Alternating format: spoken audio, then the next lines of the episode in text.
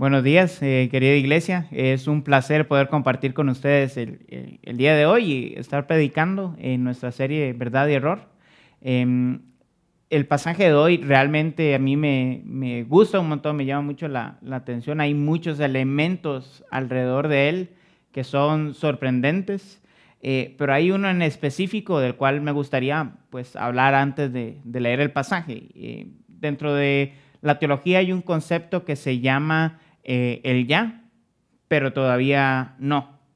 Eh, este concepto no es muy viejo, realmente a principios del, siglo pasado eh, un teólogo de apellido Voss empezó a utilizarlo y de ahí, por ahí de 1950 a 1960, George Eldon Latt lo utilizó bastante y de ahí pues la teología en América Latina ha bebido un montón para poder hablar sobre el ya, pero todavía no del reino de, de Dios. Eh, básicamente lo que este concepto implica es que vivimos en una tensión eh, el día de hoy como creyentes. Eh, esa tensión se debe a que hay cosas que ya estamos disfrutando, pero todavía no las disfrutamos plenamente. Entonces, por poner algunos ejemplos, ya fuimos liberados del poder del pecado, pero todavía no de la presencia del pecado. Entonces, todavía hay una lucha, ¿no? Ya fuimos declarados santos delante de Dios, pero todavía no somos completamente o perfectamente santos porque todavía existe el pecado, ¿no? Ya gozamos de la presencia de Dios por medio del Espíritu Santo en nosotros, pero todavía no de una manera plena como lo vamos a hacer cuando Cristo eh, regrese. Si todavía no queda tan claro el concepto, qué es lo que implica, eh, permítame dar un ejemplo eh, de la vida cotidiana. Eh, algo muy común en, nuestra sociedad es que em, las parejas eh, que son cristianas o católicas tengan un matrimonio civil y un matrimonio religioso, ¿no? Eh, y muchas veces este matrimonio civil se hace con una semana de anticipación, unos tres días de anticipación o algo por, por el estilo, ¿no? Entonces, imagínese una pareja que hoy se acaba de casar y en una semana va a tener su matrimonio religioso. O sea, hoy se casan matrimonio civil y dentro de una semana su matrimonio religioso. Mañana ellos ya van a estar casados, pero todavía no van a estar viviendo juntos porque falta ese matrimonio religioso para, para terminar de culminar la, ceremonia y que entonces ahora sí sean una carne y vivan juntos en, su propio hogar. Bueno, eso siempre es lo, ideal, ¿no? Em, esta idea de ya legalmente tengo algo, pero todavía no lo disfruto completamente, es algo que vamos a ver precisamente en, nuestro pasaje. Em, hay implicaciones del reino de Dios en, la vida cristiana hoy. Eh, y Juan nos presenta como una manera de comprobar si tenemos una fe verdadera en el Espíritu de verdad o si tenemos una fe falsa. Eh, guiada por los errores del anticristo. Eh, por esa razón, Juan nos da una advertencia, una consecuencia y una esperanza a través de este pasaje para nuestro ya, pero todavía no, eh, de nuestra vida cristiana. Juan nos va a decir hoy que Dios nos hizo sus hijos para que lleguemos a ser como su hijo. Así que leamos juntos 1 Juan 2 del 28 al capítulo 3, versículo 3, eh, para ver eh, esta verdad y cómo se juega esta tensión entre el ya, pero todavía no, de la vida cristiana. Leamos juntos. Y ahora, hijos, permaneced en Él, para que cuando se manifieste tengamos confianza y no nos apartemos de Él, avergonzándonos en su venida. Si sabéis que Él es justo, Sabéis también que todo el que hace justicia es nacido de él. Mirad cuán gran amor nos ha otorgado el Padre, para que seamos llamados hijos de Dios, y eso somos. Por esto el mundo no nos conoce, porque no le conoció a Él. Amados, ahora somos hijos de Dios y aún no se ha manifestado lo que habremos de ser. Pero sabemos que cuando Él se manifieste, seremos semejantes a Él porque lo veremos como Él es. Y todo el que tiene esta esperanza puesta en Él se purifica así como Él es puro. Eh, como les decía, lo primero que podemos observar en este capítulo, en los versículos 28 y 29, es una advertencia. Dios nos hizo sus hijos. Permanezcamos en Cristo. Eh, Juan nos menciona en el versículo 28 que puesto que tenemos el Espíritu de verdad de nosotros, em, esto evita que nos engañen con falsas enseñanzas y nos permite que permanezcamos en la verdad, eh, que permanezcamos en Él.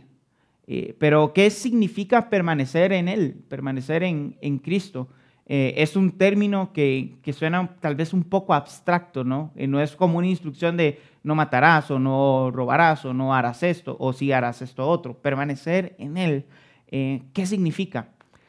Pues Jesús ya había hablado de esto y Juan fue testigo de, esa conversación que Jesús tuvo con sus discípulos en la última cena. Y, en Juan 15, del, versículo 8, del versículo 5 al 8, perdón, eh, Jesús viene a explicarnos eh, qué significa permanecer eh, en Él. y Pablo lo escribe en su Evangelio y lo tenemos aquí para poder leerlo. Y dice Jesús, yo soy la vid, vosotros los sarmientos. El que permanece en mí y yo en Él, ese da mucho fruto, porque separados de mí nada pueden hacer. Si alguno no permanece en mí, es echado fuera como un sarmiento y se seca, y los recogen, los echan al fuego y se queman.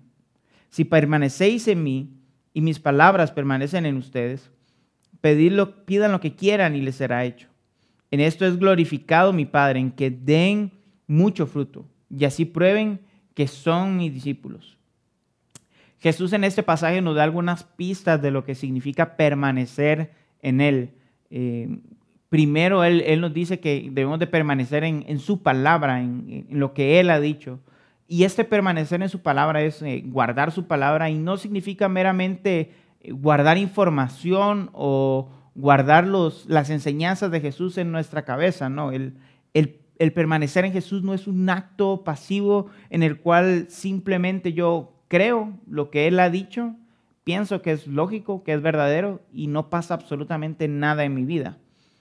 No, sus palabras son vida y transforman nuestras relaciones en cada una de las esferas que existen. Transforma mi relación con Dios, mi relación con mi hermano, con mi prójimo, con el medio ambiente. Incluso eh, transforma mi percepción de mí mismo. ¿Por qué? Porque me hace ver eh, como el pecador que soy, que necesita redención por parte de Cristo y ahora que he obtenido esa redención me hace ver como ese hijo de Dios que soy por la obra de Jesucristo. Eh, estas verdades, estas palabras de Jesús, el permanecer en ellas, son las que nos dan vida a nosotros y esa vida se manifiesta en frutos. Y estos frutos es carácter cristiano, transformado por el Espíritu, transformado por las palabras de Dios, transformados por permanecer en Él que es la fuente de vida para, para nosotros. Eh, y esto debería llevarnos a preguntarnos. Eh, Juan dice que permanezcamos en Él. ¿Cómo va mi madurez cristiana? Eh, ¿Qué tanto fruto está dando mi, mi vida hoy? ¿Realmente estoy amando a mi prójimo? ¿Estoy amando a mis enemigos? ¿Estoy obrando en la justicia de Dios? ¿Estoy guardándome en santidad para Él? Estoy negándome a mí mismo para poder servir a mi, a mi pareja, a mi esposa, a mi esposo. ¿Cómo va mi madurez cristiana? ¿Realmente tengo paciencia? ¿Tengo dominio propio? ¿Tengo mansedumbre? Eh, e, esta es una pregunta no para que ahora después de la prédica usted diga, bueno, ahora voy a hacer todo esto. Es una, es, son preguntas para que podamos reflexionar y al final orar y decirle, Señor, haz que dé fruto te ruego que me permitas permanecer en Cristo, en su palabra, y de esa manera dar fruto. Eh, ¿Pero por qué? ¿Por qué debemos permanecer? ¿Cuál, es la razón, el, motivo por el cual eh, Juan nos dice que permanezcamos en Cristo? Eh, y es porque Cristo viene pronto. y en su venida solo van a haber dos opciones. Os entramos con confianza delante de Él o entramos avergonzados solo para alejarnos de Él y ser consumidos por nuestro pecado. la señal de nuestra confianza hoy es nuestra permanencia en Él.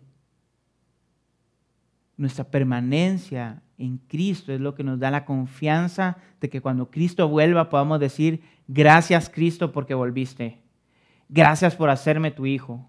Es lo que nos da la confianza de, de, que cuando Cristo venga seremos transformados, viviremos eternamente con Él y para siempre y ya no habrá presencia de pecado, sino que estaremos con Él libres de pecado en una vida eterna y plena con Cristo Jesús.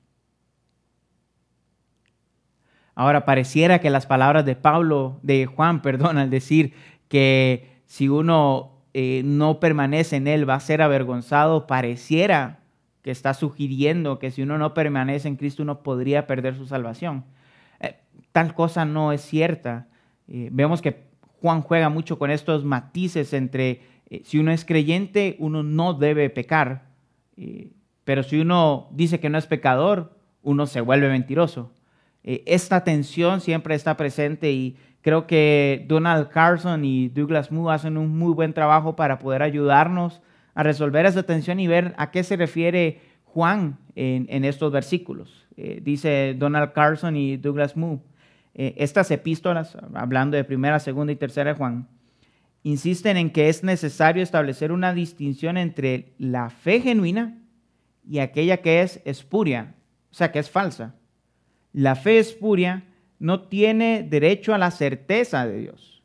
La fe genuina no solo puede autenticarse por la validez de su objeto, en este caso la creencia de que Jesús es el Cristo que ha venido en carne, sino también por la transformación que éste produce en el individuo.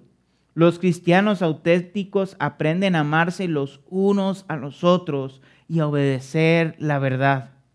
Para Juan, la certeza cristiana no es algo abstracto, está íntimamente vinculada a una constante y transformadora relación con el Dios del pacto que se ha revelado en Jesucristo. En otras palabras, si yo realmente tengo fe en Jesús, una fe verdadera, voy a ser transformado. Mi vida va a cambiar. Eh, no porque yo quiera forzarla, no porque eh, yo sea bueno, sino porque va de la mano con la fe verdadera. Es, un producto natural eh, el que es, nuestra vida sea transformada. Y eso es porque Dios nos hizo sus hijos para ser como su hijo. Nuestra fe no es solo un concepto que yo entiendo, no es solo una idea, una, eh, una sana doctrina, un sistema teológico, una definición del Evangelio, no, es vida, es poder como dijo Pablo en Romanos 1, 16, eh, no me avergüenzo del Evangelio porque es poder de Dios, o sea, transforma, no, es solo un, concepto. Eh, y por esta razón, eh, Raymond Brown en su comentario dice que em, debemos rogar a Dios para que nos deje permanecer en su Hijo y de esa manera naturalmente obtener el fruto que Dios desea en nosotros. Pero bueno, siguiendo con el tema de permanecer, parece una idea muy abstracta, ¿no? No, hemos dicho tal vez muchas cosas en concreto al respecto. Sin embargo, el, versículo 29 lo, va a definir eh, muy bien. Eh, dice el versículo 29, puesto que saben que Él es justo, saben que los que son engendrados por Él son justos como Él. El que vivamos en justicia es una manifestación de nuestra permanencia en Jesús. Si no vivimos en su justicia, podemos tener dudas respecto a si realmente hay una transformación en nuestra vida eh, o no. Ahora, se ha creado una falsa eh, contradicción en el concepto de justicia, de si es justicia legal o si es justicia en el sentido de hacer obras de, caridad. No existe tal eh, contradicción. Así como somos llamados justos por la obra de Cristo, somos llamados a vivir en justicia y en obras de justicia por, a, favor de nuestro prójimo, a favor de nuestro hermano. Y eso es lo que dice Martín Lutero sobre este eh, comentario, sobre esta página, eh, sobre este versículo. Permítanme leerles lo que Martín Lutero dice. Quien hace el bien lo demuestra con sus frutos y deja de pecar contra su prójimo. Es nacido de Dios. Quien no hace el bien a su prójimo es un falso cristiano no verdadero. A Dios no le complacen los cristianos que no hacen el bien. Él ama la justicia. Por tanto, los que son de Dios hacen justicia. Esta es, pues, la primera prueba. La primera prueba de que somos hijos de Dios. Quien alardea de ser cristiano y no hace el bien es un falso cristiano. El hijo debe ser como el padre. Las palabras de Lutero suenan duras, eh, pero hay verdad en ellas. Si somos hijos, nos parecemos al Padre. Como dicen nuestros dichos, ¿no? Hijo de tigre, pintado sale, rayado sale. Eh, Dios nos ha hecho sus hijos para parecernos, para ser como su Hijo. y su Hijo es la imagen perfecta de quien es Dios. y hay que dejar en claro, esto no significa que con nuestras obras de justicia ganemos salvación, aprobación, aceptación o amor de Dios. No. Simplemente un corazón que permanece en Cristo que permanece en el Hijo se parece al Hijo, se parece a Cristo. Y Cristo vivió y predicó el Evangelio. Eh, lo predicó a todo el mundo. El reino de Dios se ha acercado y lo vivió dando su vida en sacrificio por nosotros y dando su amor en obras de justicia y de caridad y de misericordia hacia aquellos que estaban indefensos. Eh, hay un llamado por parte de Dios hacia nosotros para, hacer justicia y está presente en toda la Biblia, no es algo eh, que podamos decir que nos hemos sacado de la manga o que nos hemos inventado o que, como muchos dicen, es cuestión de cristianismo de izquierda, no. La Biblia habla de ello. Eh, Miqueas 6:8 eh, describe la vida que el cristiano debe llevar eh, de una manera muy clara con una pregunta bien retórica. ¿Y qué es lo que demanda el Señor de ti? Si no solo practicar la justicia, amar la misericordia y andar humildemente con tu Dios. La justicia, el amor y la humildad son características claras de Jesús. Y si hemos nacido de Él, lo cual es cierto para los cuales somos hijos de Dios, naturalmente vamos a ser como Él y vamos a dar este tipo de fruto.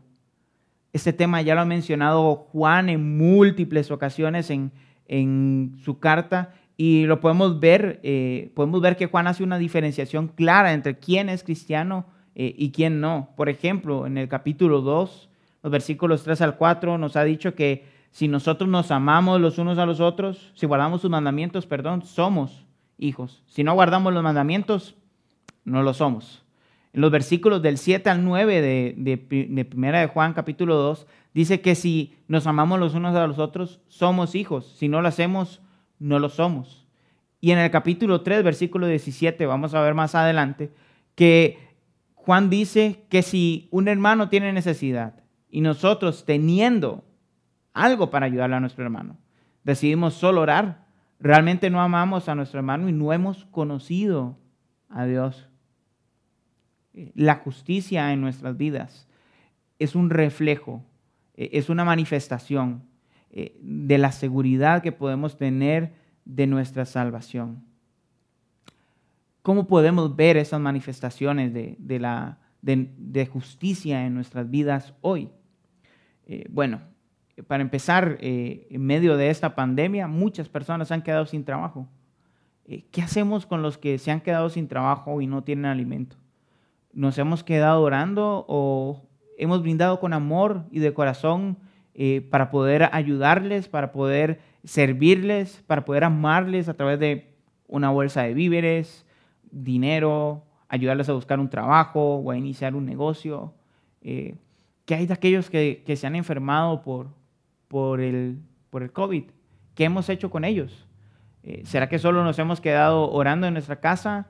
Eh, sin buscar alguna manera en la cual podamos servir. No estoy diciendo que tengamos que servir a todo el mundo todo el tiempo, eh, pero sí que van a haber ocasiones en las que podemos manifestar esa justicia de Dios con personas cercanas a nosotros.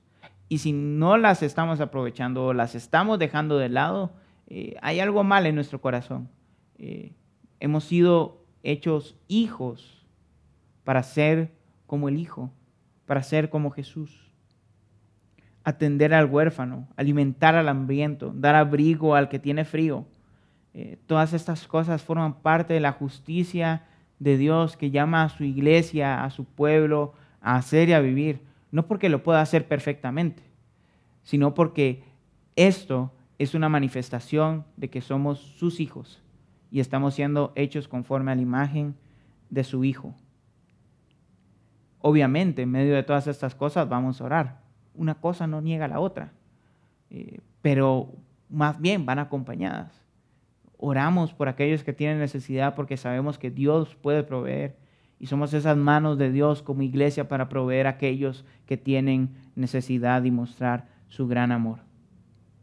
Ahora, Juan nos deja en claro cuál es la consecuencia de que Dios nos haga sus hijos y de que permanezcamos en Él. Y de eso va a hablar en el versículo 1, que es un versículo muy importante para nuestro pasaje. Eh, en este podemos ver que Dios nos hizo sus hijos y por eso el mundo nos rechaza. Eh, dice el versículo 1 del capítulo 3, mirad cuán gran amor nos ha otorgado el Padre para que seamos llamados hijos de Dios. Y eso somos, porque el mundo no nos conoce, porque no le conoció a Él. Miren cuán grande amor. Dios nos ha hecho sus hijos. Él nos ha llamado sus hijos. Eso somos. ¿Y por qué? ¿En dónde vemos ese gran amor? ¿Dónde obtenemos esa seguridad? Dios nos amó tanto que dio a su Hijo unigénito para que todo el que crea en Él no se pierda, sino que tenga vida eterna. El sacrificio de Jesús es la mayor muestra del amor de Dios y es la muestra del amor de Dios por la cual tú y yo hoy podemos ser hijos de Dios. Es la manera, el medio que Dios utilizó para hacernos sus hijos. Y de esto igual Juan ya había hablado eh, también. Juan 1 del versículo 12 al 14 dice, pero todos los que le recibieron les dio el derecho de llegar a ser hijos de Dios. Es decir, a los que creen en su nombre. Eso es importante, hay, fe ahí. Pero no solo eso, sino que estos no nacieron de carne, ni de la voluntad de la carne, ni de la voluntad del hombre, sino de Dios. Nuestra adopción dependía exclusivamente de Dios, de que Él cambiara nuestros corazones, de que Él produjera arrepentimiento en nuestras vidas. Y eso es lo que sucedió. Eh, Él nos ha hecho sus hijos para ser como su Hijo.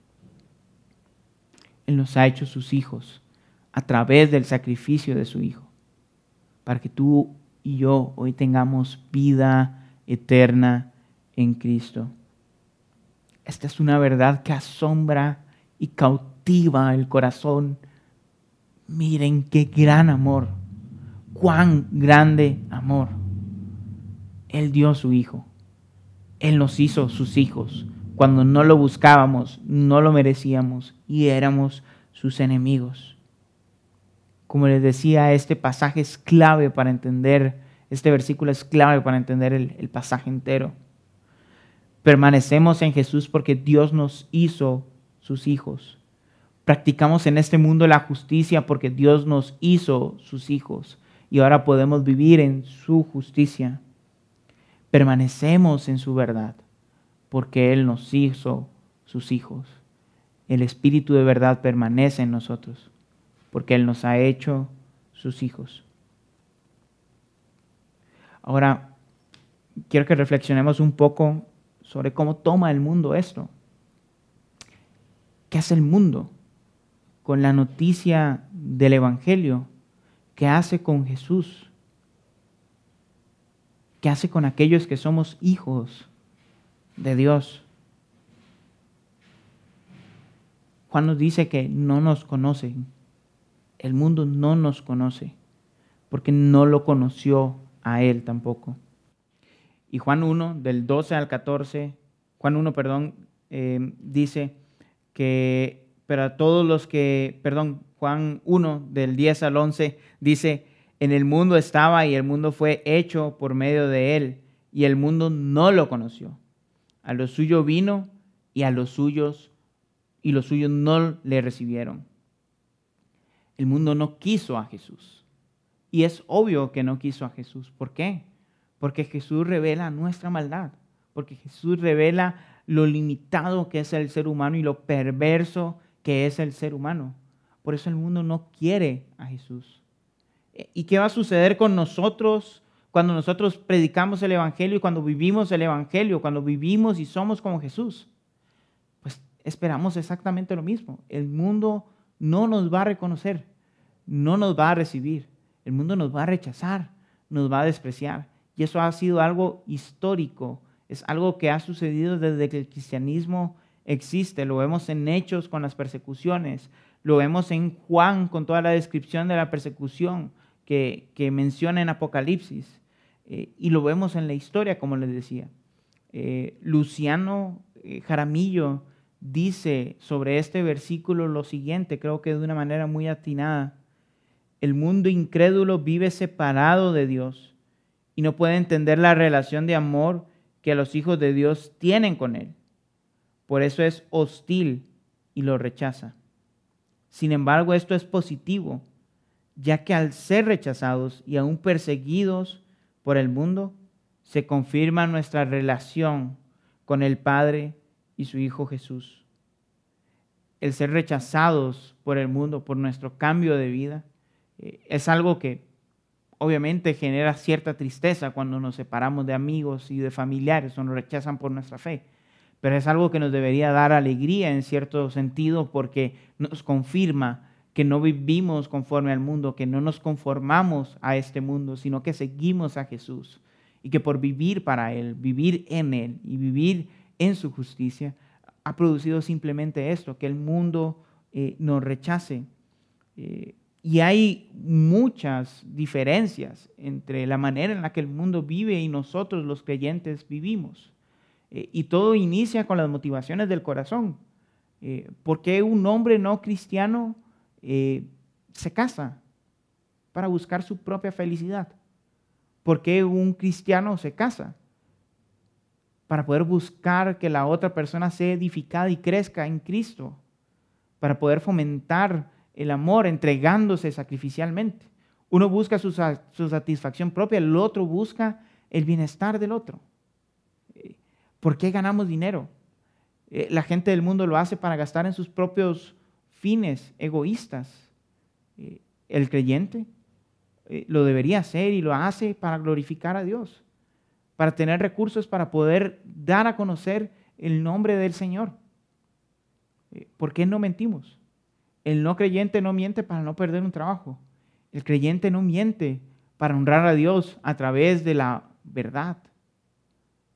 Esa diferencia que se ve en cada área de nuestras vidas es la que hace que el mundo no quiera el cristianismo y lo rechace.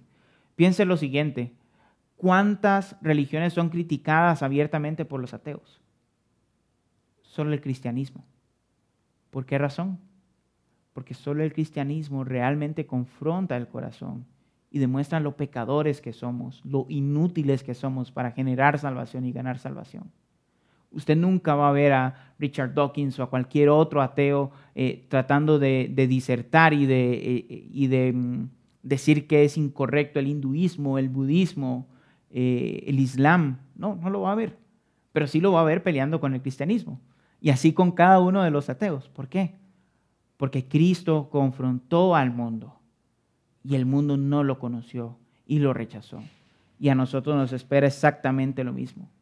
Vean lo que el emperador romano Marco Aurelio en el 177 dijo respecto a los cristianos y la razón por la cual los perseguía.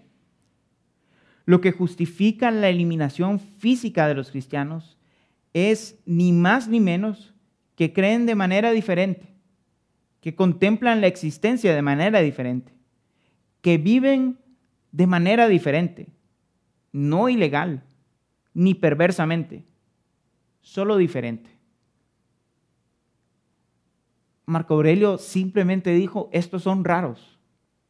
Su vida es diferente y eso merece ser castigado. No se alinean al resto del mundo no piensan como el resto del mundo, no viven como el resto del mundo. Y eso fue suficiente para castigarnos. Yo creo que en realidad el cristianismo confrontaba el corazón de él, confrontaba su pecado y le hacía ver que había una manera diferente de vivir, que era buena, verdadera y plena. Pero que no podía aceptar. Y por eso persiguió a los cristianos. Hoy nos rechazan a nosotros por nuestro amor al prójimo, por la búsqueda de verdadera justicia, de verdadera paz, por nuestra negación, abnegación a favor de, de Dios, por nuestro amor y entrega sacrificial hacia los otros. Por estas cosas rechazan al cristianismo, porque le hace ver al mundo que es malo, por eso rechaza al cristianismo. ¿Cómo no nos van a rechazar si han rechazado a Cristo? Nuestras vidas transformadas por el Evangelio exponen el pecado del mundo y eso causa el rechazo del mundo hacia nosotros. No nos reconocen porque somos hijos de Dios, no nos reconocen porque Dios nos hizo hijos para ser como el Hijo. Eh, Juliano, otro emperador eh, romano, hablando de las razones por las cuales perseguía el cristianismo, dijo lo siguiente, el ateísmo, es decir, la fe cristiana, ha avanzado especialmente a través del servicio amoroso a los desconocidos y de su preocupación por enterrar a los muertos. Es un escándalo que no haya ni un solo judío mendigo y que esos galileos impíos, es decir, los cristianos, no solo cuiden de sus propios pobres, sino que también de los nuestros, mientras que los que nos pertenecen buscan en vano la ayuda que deberíamos darles. ¿Ven por qué eran perseguidos los cristianos? No era solo porque tenían un conjunto de eh, denunciados lógicos, era porque vivían conforme a esa verdad, conforme al Evangelio. Y cuando vivimos conforme al Evangelio, confrontamos la realidad de este mundo egoísta y que va directo a la destrucción y que está lleno de pecado. ¿Cómo podemos vivir en un mundo que nos desprecia? Por razones divinas, para nosotros la respuesta es más sencilla que para nuestros hermanos en países eh, cerrados al Evangelio o perseguidos en donde ellos, por vivir como hijos de Dios, pueden perder la cabeza, literalmente.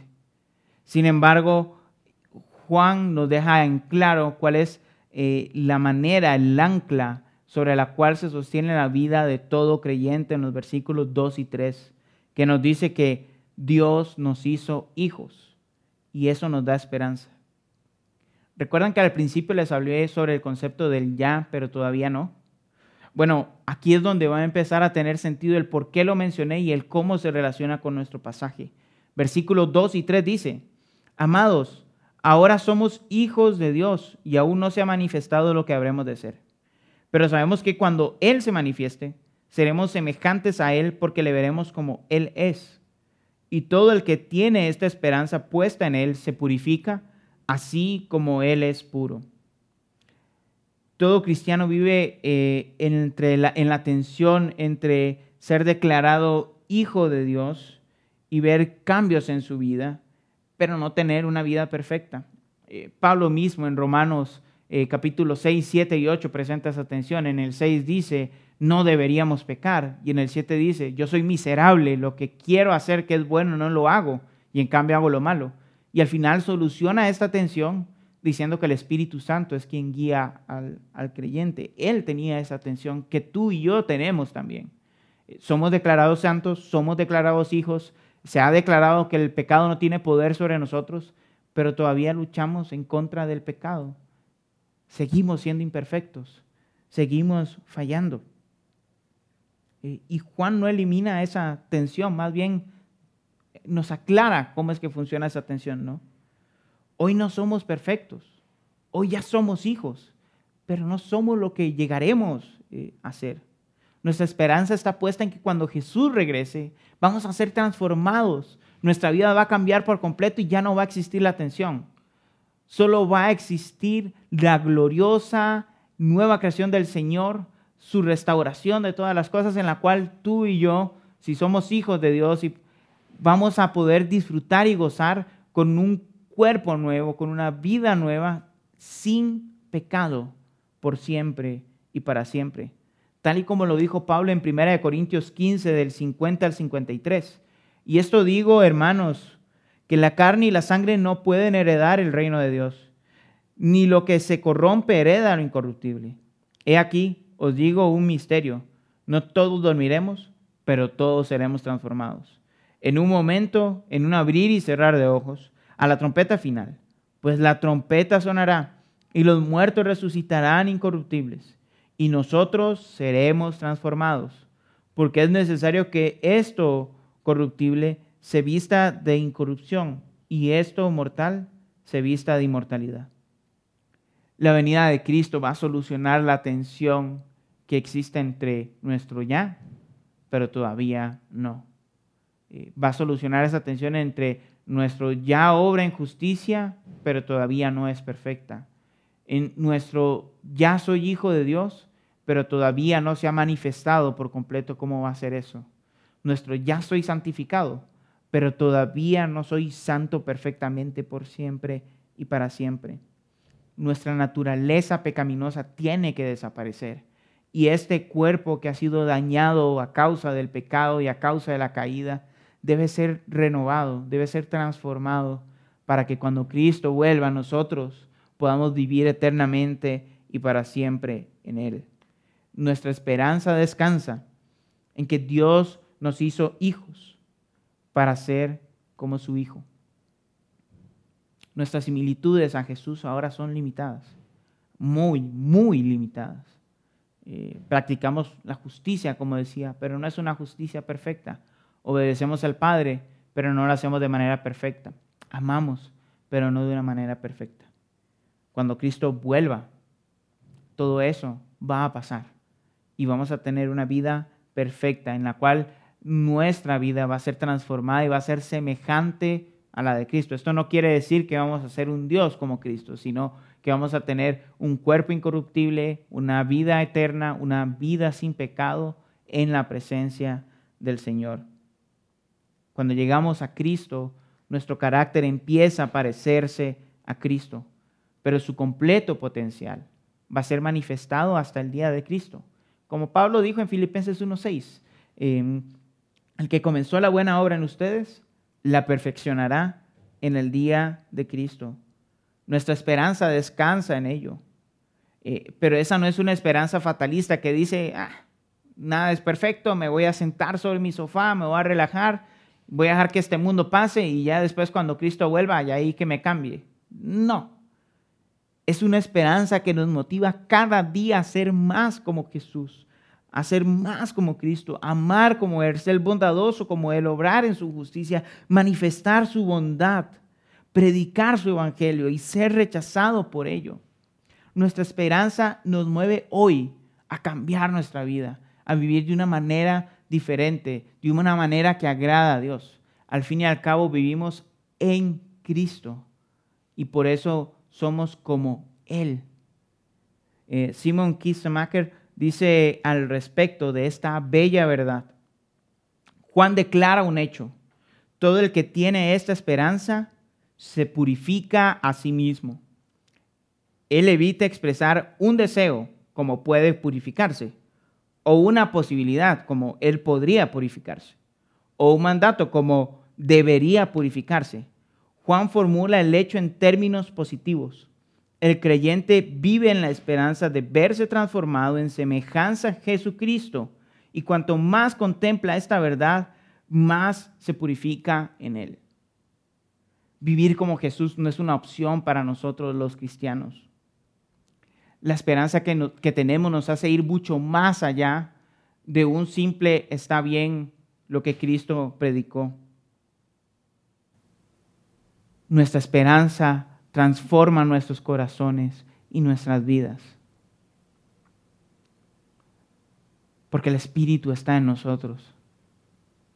Porque Dios nos transformó, nos regeneró para luchar en contra del pecado. Porque el Señor nos purifica hoy. Dios nos hizo sus hijos para ser su hijo. Cuando contemplamos su sacrificio su resurrección, su pronta venida. Nuestras vidas se deben de llenar de una gozosa esperanza que nos purifica para cada día ser más como Cristo. Esta esperanza nos purifica mejor que los corderos que eran sacrificados en el templo año tras año, día tras día, por cada pecado.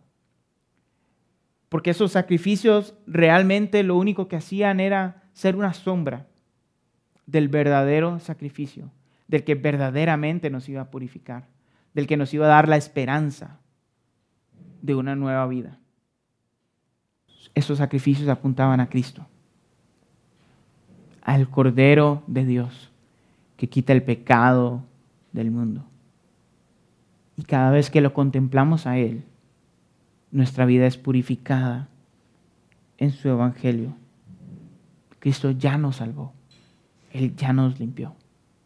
Y vivimos en esta tensión entre ya Dios me ha hecho su hijo para ser como Él, pero todavía no lo soy de manera perfecta. Y lo único que nos permite vivir en esta tensión sin culpa, sin remordimiento, sin miedo, es la esperanza que tenemos en Él. Él va a completar la obra. Él la inició y la va a completar. Y si tú vives en justicia, si eres rechazado por el mundo, y si tienes esta esperanza, tienes seguridad de salvación, porque Dios te ha hecho su Hijo para ser como el Hijo. Para finalizar, me gustaría que reflexionemos sobre esta verdad. Querido amigo que nos estás escuchando, ¿cómo es tu vida? ¿Cómo estás viviendo? ¿Estás buscando justicia, esperanza y sentido y valor a este mundo? En este mundo no lo vas a encontrar nunca en el único lugar donde encontramos justicia verdadera, una vida plena y con sentido y esperanza en el futuro, es en Cristo. Y Dios nos hace sus hijos por medio de Cristo. Así que si hoy tú estás reconociendo que hay pecado en tu vida y que no puedes tener esta vida por tus propios medios, déjame decirte que Dios te está abriendo el corazón, está abriendo tus ojos, está regenerando tu vida, te está transformando para que junto con nosotros pueda decir, mira cuán grande amor me ha dado el Padre que me ha hecho hijo de Dios. Y a partir de hoy lo que queda es un camino de ser como Cristo y de vivir como Cristo. Y a ti, mi querido hermano, este pasaje nos deja con muchas cosas por las cuales orar y en las cuales reflexionar. No escapemos de la vida de santidad que debemos de llevar pensando que eso es algo que solo vamos a obtener en el futuro. Es algo que ya vivimos hoy. Todavía no plenamente, pero ya estamos viviendo hoy. Y Juan nos ha dicho, permanezcan en Él hasta su venida, hagan justicia como Él hasta su venida. El mundo los va a despreciar como a Él hasta su venida. Mantengan la esperanza puesta en Él, purifíquense en Él hasta su venida. Dios nos hizo sus hijos para ser como su Hijo. Roguemos a Dios que nos siga siendo como Jesús, que el permanecer en Él sea algo que produzca fruto en nuestras vidas, que podamos arrepentirnos del letargo espiritual y del acomodamiento que nos permite quedarnos sentados en nuestra casa mientras que el mundo está patas arriba y va directo al infierno. Roguémosle al Señor que despierte nuestros corazones, que transforme nuestras vidas y que nos haga ser como su Hijo. Al final, Dios nos hizo sus hijos para ser como el Hijo. Cristo es nuestro Salvador, es nuestro Señor y es nuestro modelo de vivir en cierta manera. ¿Por qué? Porque Él nos enseña cómo vivir una vida para el Señor. Obviamente, no vamos a vivir como Jesús perfectamente, pero Dios está transformándonos para ser como su Hijo. Así que vivamos en Él, en su justicia, en la seguridad de nuestra adopción por el amor del Padre, en la esperanza de una vida perfectamente pura por la obra de Cristo. Dios nos hizo sus hijos para ser como su Hijo. Es una verdad que se está cumpliendo hoy y que se cumplirá plenamente cuando Cristo vuelva. Oremos. Gracias Señor porque ha sido tan grande tu amor que nos has hecho tus hijos. No lo merecíamos, no lo merecemos ni lo llegaremos a merecer, pero nos has hecho tus hijos. Permítenos permanecer en tu palabra, permanecer en Cristo, vivir como Él, ser como Él, para tu gloria, Padre. Y recuérdanos mantener nuestra esperanza puesta en que el día de mañana, cuando Cristo venga, estaremos toda tu iglesia vestida de blanco, adorándote frente a tu trono, Señor, porque nuestras vidas han sido lavadas con la sangre del Cordero. Y que esa verdad la podamos disfrutar hoy y como anticipo de ese glorioso momento podamos vivir como Cristo en cada una de las áreas de nuestra vida. En el nombre de Jesús oramos. Amén y amén.